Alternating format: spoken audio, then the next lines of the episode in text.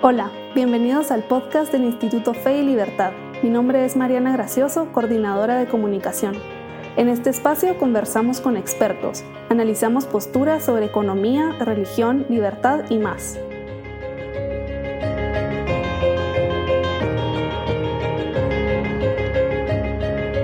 Welcome to this podcast produced by Instituto Fe y Libertad. On this occasion, we have the honor of sitting down for an interview with Lawrence or Larry Reed.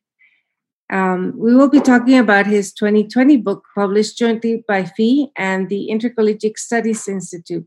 Was Jesus a socialist? A very provocative title and, and, and a poignant question, I think, and one that is squarely within the purview of what we do at Instituto Fe y Libertad.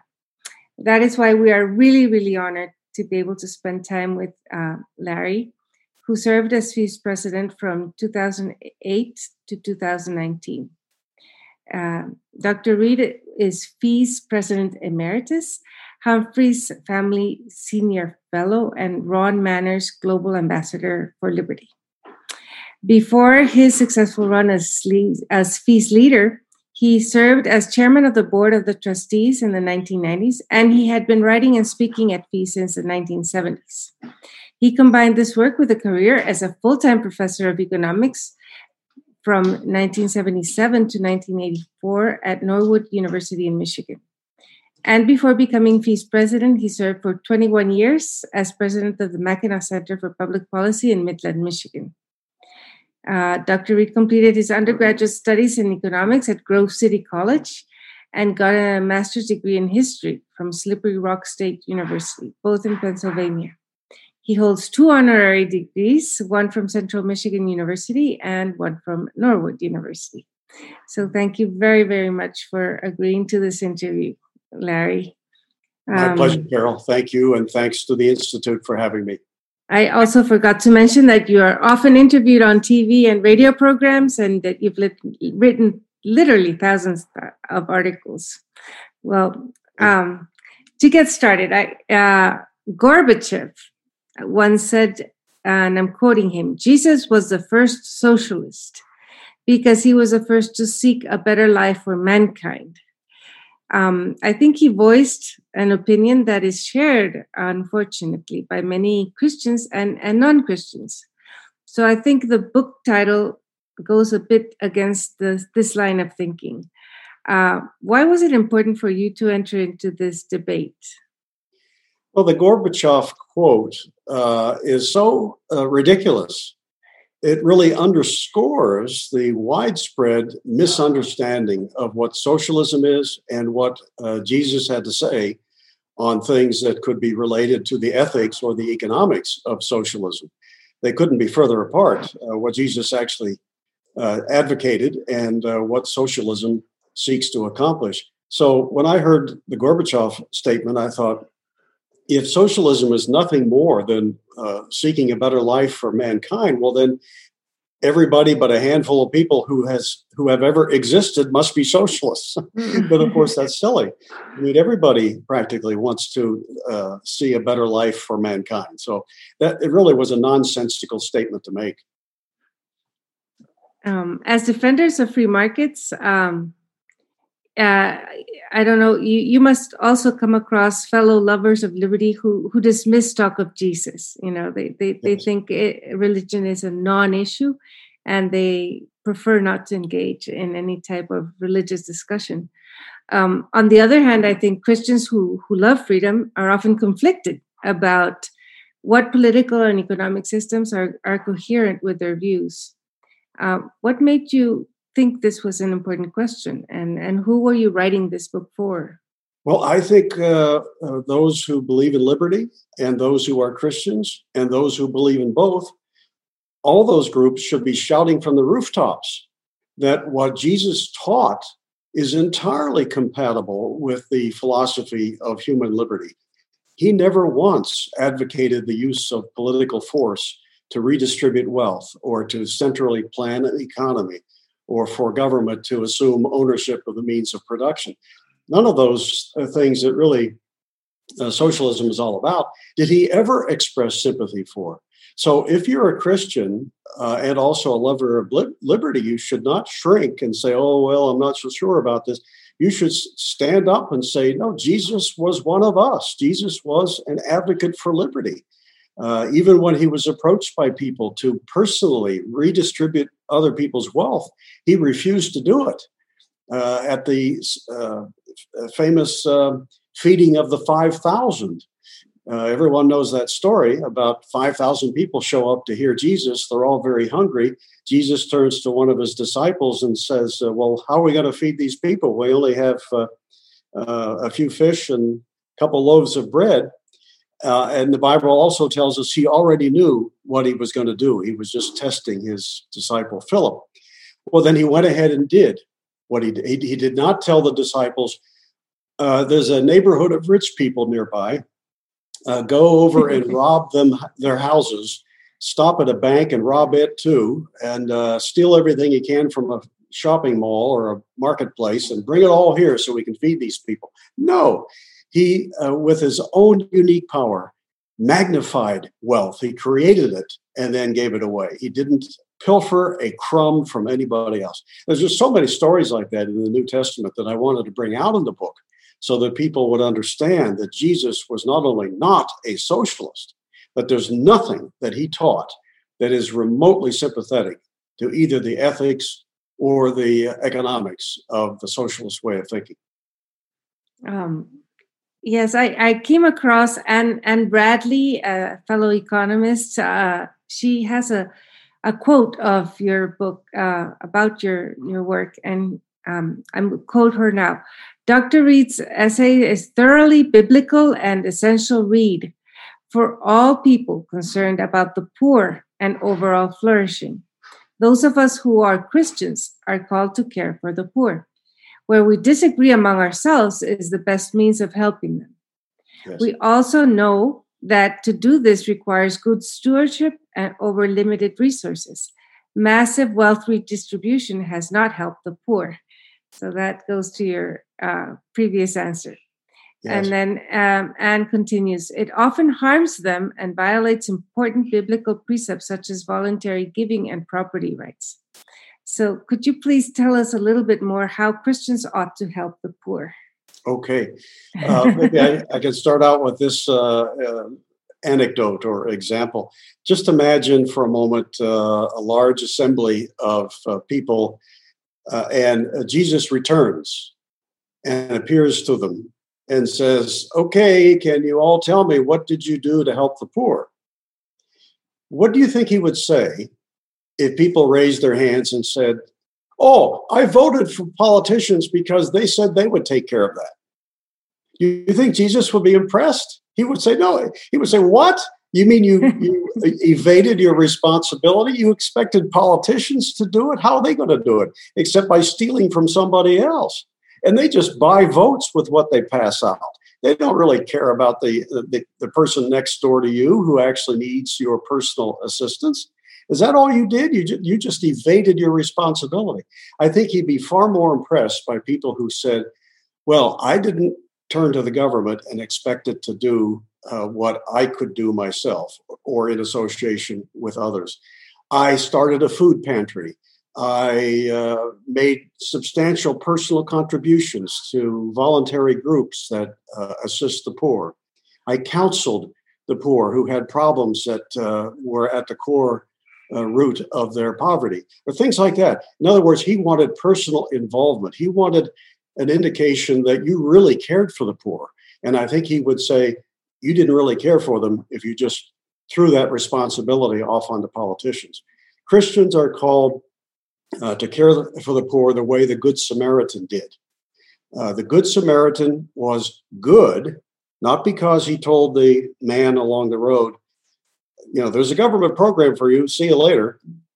Uh, or, hey, you should call your social worker, or I'll drop a word with the emperor. Maybe he'll come and do something for you. no, he's a good Samaritan because of his own free will and with his own resources, he chose to help the man in need. That's what Jesus wants to see in you, not this easy way out of uh, throwing it onto politicians. It often seems to me also that uh, starting a business and and creating jobs is uh, some sometimes a far greater way of helping the poor. oh, uh, totally, absolutely. How can you how can you give somebody anything if it first hasn't been produced by somebody, whether it's you or uh, someone else, another business, whatever. So, uh, yeah, if you're a person who has created vast amounts of wealth, maybe you're a farmer or a manufacturer or whatever, uh, you know, you're producing out of nothing or out of raw materials the very things that ultimately somebody is going to use to help the poor. So uh, that's a very important poverty fighting function to be a producer. Mm.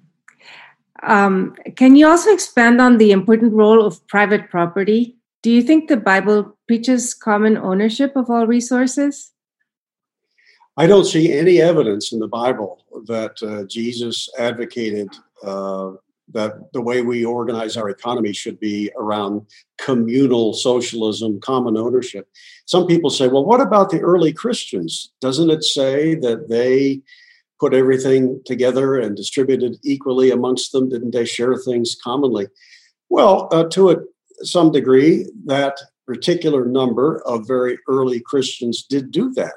They didn't do it for their entire lives. And there was never a command from Jesus that, uh, hey, that's the way. Of course, he was crucified by that time, but uh, he, he never in his teachings ever said communal living and uh, absence of private property is the way to organize an economy. No, uh, what he was in favor of was things like honest dealings, creative, productive use of your God given talents to produce things. Uh, and that you can, in honest trade, uh, then uh, improve both your life and that of others. Um, and and I think the uh, eighth commandment, which he uh, upheld, tells us a lot about private property. It says, "Thou shalt not steal." It doesn't say, "Thou shalt not steal," unless the other guy has more than you do, or "Thou shalt not steal," unless you're just absolutely convinced you can spend it better than the person who earned it, or "Thou shalt not steal," but you can hire a politician to do it for you. No, it says, "Thou shalt not steal." Period that's a defense of private property. Thank you so much. Mm-hmm. Uh, what does Jesus mean when he says, render unto Caesar what is Caesar's? Uh, was he in favor of high taxes, big government? What you know, do we owe Caesar? some socialists often say that. They say, ah, see, when he was presented with a coin and the Pharisees wanted to know who, who does this belong to or who do we give it to? he said, render unto Caesar that which is Caesar's, and to God that which is God's. And socialists like to say, well, that's some kind of a blanket endorsement by Jesus of anything Caesar says is his. Uh, well, what if Caesar says, everything's mine? Uh, I want everything you got and then some. And I'm going to use it for the purpose of making war and killing other people. Do you think Jesus would say, oh, that's okay because he said it was his? No, there's no blanket endorsement there of, of Caesar's claims. This was a very clever response on the part of Jesus to the Pharisees who were trying to trick him. They wanted to get him saying something that sounded like tax evasion mm-hmm. so they could run to the Romans. But if think about it, he left it up to us to decide what was really Caesar's and what wasn't. He says basically, if it's Caesar's, well, then give it to him. But maybe it isn't. Maybe nothing is Caesar's. That's for you and me to decide. And he didn't. Uh, he did not say, "Oh, you know, X percentage of your income should go to the government." He didn't say that. He just said it should go to the government if it belongs to the government. But he left. Maybe nothing does. So uh, it's a very clever response, and it's not socialistic in the slightest. I agree also with Lord Acton when he says that uh, God is sort of a counter force, uh, and and and pitting God against government is, is a good yes. way of limiting government power. Absolutely. So. Every good theologian, like C.S. Lewis or uh, Augustine, uh, so many others, every good theologian uh, understands that man is a fallen creature with serious flaws. The last thing anybody in his right mind should want to do is to give any man or group of men absolute power over other people. It, it, that it creates mischief and, and mayhem and and and murder uh, every time. As you know, um, in, in Latin America, liberation theology was very influential, especially during the 70s and 80s. Yes. Thanks to the writings of Gustavo Gutierrez and, and others, they incorporated Marxist class analysis um, to their sociological readings of the region.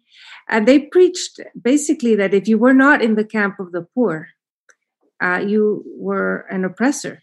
So they there were only two types of people: the oppressed and the oppressor. Yeah. Mm-hmm. And um, they they actually convinced a lot of Christians to become part of guerrilla movements and and violent revolutions. And in Nicaragua, for instance, um, a lot of liberation theologians were part of the revolutionary government set up mm-hmm. by the Sandinistas in the in 1979 what would you say to the people who, who fell for this worldview or who, who followed this, this path? Well, to those who innocently and uh, with good intentions, but unfortunately fell for those uh, liberation theology ideas, I say, uh, I'm sorry that you didn't think more deeply. Let me offer an alternative to think about. But to those liberation theologians, I would be much more harsh. I would say you are charlatans. You have decided to put your personal political agenda first in your life and try to graft it on to uh, to the Son of God. And for that, I think ultimately someday uh, you're going to have to answer, and you're going to be deeply embarrassed when you are when you have to account for that. Uh, to follow Karl Marx, a man who was uh, in his personal life an absolute mess, cruel to his own family, uh, a, complete disaster uh, in every way, and intellectually was dishonest. And then to say, oh, this is what he taught is somehow compatible with uh, the teachings of Christ is really an outrage. Uh, and I just feel terrible that people have been fooled by these so-called liberation theologians. But you know, we were warned by Jesus and the early apostles that there would be um, in the future false prophets, uh, evil men and women who would seek to undermine our thinking and our character uh, by wrapping it in velvet and and and high sounding terms and you know care for the poor. We were warned about that. Karl Marx just happens to be one of the worst of those false prophets. Sorry. Mm-hmm. Um, did Jesus favor slavery? Do you think? No, Jesus did not favor slavery. Slavery is uh, uh, uh, morally wrong, although it was politically everywhere at the time of um, uh, uh when he lived, and very common throughout all of history. Jesus' first concern was not uh, political questions. And really, the role of government was a political question. So you don't find long sermons about why slavery is evil from Jesus. Doesn't mean he thought it was okay. It just means that he was focused more on what was in people's hearts. And I'm sure he realized, he understood that if hearts can change, well, then evil things like slavery uh, will disappear. I mean, uh, slavery is a corruption from within the heart that prompts somebody to want to enslave another person. What's the best way to work on that? on the heart, and that's where Jesus uh, was focused. So, uh, uh, no, he was not an advocate for slavery.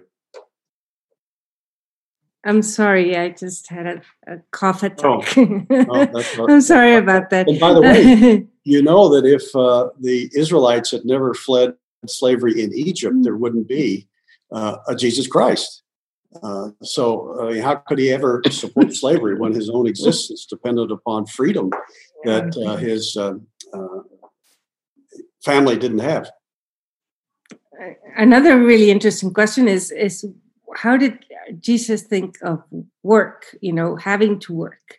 Was it some sort of punishment? You know, some people think that when we were in paradise, we didn't have to work and everything was there for us to take and, yeah, um, and that somehow work is a punishment for for being fallen creatures um, yeah. Is, is it something that that uh, that it's a tool for subjecting other humans to the will to our own will or uh, is is it a punishment what what do you think jesus would answer well there are there are uh, kernels to that uh, in the sense that uh, when Adam and Eve were in the Garden of Eden, of course, everything was provided, uh, but there were rules, and they broke the rules.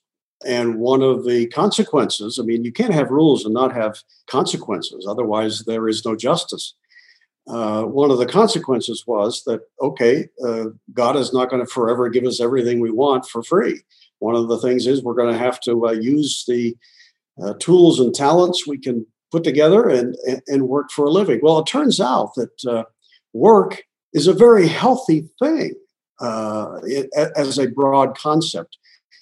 I don't think human beings can survive uh, intellectually, spiritually, morally, uh, or physically if they were to just sit in a recliner all day and have people others throw food at them you know and do nothing. In fact there was a funny experiment not funny but a, a telling experiment experiment some years ago i recently wrote about involving mice. And uh, this professor calhoun had uh, a mice a mouse colony and he created a kind of welfare state uh, every mouse had all the food they could ever want, plenty of shelter, and you know they're just totally cared for. They never had to even hunt or or, or do anything. And at first, the population just ballooned, uh, but then at some point, it uh, it turned in the other direction and went all the way to extinction. And uh, the main lesson from that was, wow, uh, mice need a challenge, and uh, it just is not healthy for them to be faced with uh, every need being met and no need to ever work or think or well i think that carries over to humans too that uh, you know, your brain will atrophy your muscles will go soft if you have everything provided. So work is a good thing if you put your mind to it. Uh, it's not an inherently bad thing at all I remember uh, St. Peter saying uh, something like, uh, no, St. Paul, it was St. Paul saying something like, if you don't work, uh, then you don't eat. eat. yeah, yeah. Yes. So very strong statements like very that. Very strong statements. Say, get off your rear end and get out there and do something because, because that's how things are produced that, that solve poverty. You can't just expect it to come into being on its own. Did Jesus favor authoritarian rule? I can't see anything that he ever said that would suggest that. There's not a single sentence in all of his teachings where he says, Oh, give that to the government or let them tell you what you should do. Um, uh, and he didn't never glorified power. He never said earthly power concentrated in the hands of a few people or a single king is the way to organize your life. Worship that. No, he was just the opposite. He said, work on yourself from within. Be the best person you can be. Accept me as your Savior. And then go out and through example and through your teachings and voluntarily uh, affect the lives of others for the better. His was not a political manifesto, you know, for what governments should do to people. It was it was a very personal manifesto, one person at a time. What can Instituto Fe y Libertad do to spread the word to more people? Well, several things. I tell this to everybody who asks that question. Uh, uh, first of all, be the best that you can be in everything you do, uh, because that's essential to have influence. Other people will not listen to you if they think, oh, he really doesn't mean it, or he behaves differently from the way he, he preaches, uh, or has such a nasty personality. I don't know if I want to listen to what he says. Uh, so self improvement is where this battle really begins uh, through uh, improving your knowledge, your understanding, your ability to communicate. Uh, uh, that, that's important for everybody to focus on all the time throughout your life. But then also find ways to be better communicators in everything you do, better marketers of ideas.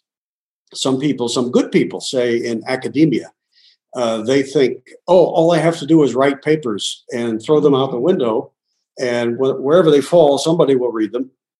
Uh, but no, once you've written a good paper, the work really should then begin because you have to express it and, and make it appealing and find people who will take the mm-hmm. time to read it and so forth. Uh, so through uh, your work in the printed word as well as online in podcasts and webinars like this, uh, seek to advance uh, these ideas in an inviting way that people that causes people to say, "Wow, that sounds awfully reasonable. I would like to learn more." And they seem like such good people. Tell me more. Uh, that that's the objective we should strive for. I think in in uh, changing the world for the better. Thank you very very much for this interview, Larry. We really appreciate your help with uh, Instituto Fe Libertad. And, My pleasure. Uh, Thank you uh, for listening and participating in this transmission. Instituto Fe Libertad is an independent research center whose mission is to further human flourishing by promoting individual liberty and Judeo Christian principles. You can find more information about the Institute and our work at the website feylibertad.org. We invite you to visit our social media programs. Thank you for joining us and keep a lookout for our next week's transmission. Thank you very much and goodbye.